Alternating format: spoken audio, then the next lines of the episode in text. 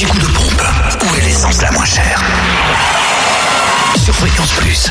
En Côte d'Or, essence et gasoil les moins chers se trouvent à Auxonne, 3 rue de l'Abergement, où le samplon 98 s'affiche à 1,479€, le samplon 95 à 1,463€ et le gasoil à 1,250€. Oui, vous attendez peut-être que je prenne la suite, j'ai cassé mon casque. Ah, alors en Saône-et-Loire, Mais il est cassé, cassé. aïe, aïe, aïe, Euh, on va continuer en Saône-et-Loire, le samplon 98 au prix le plus bas s'affiche à 1,479€ à Mâcon, route nationale 6 et 180 rue Louise Michel. Le samplon 95 est à 1,450€ à Mâcon, rue Frédéric Mistral et 180 rue Louise Michel également.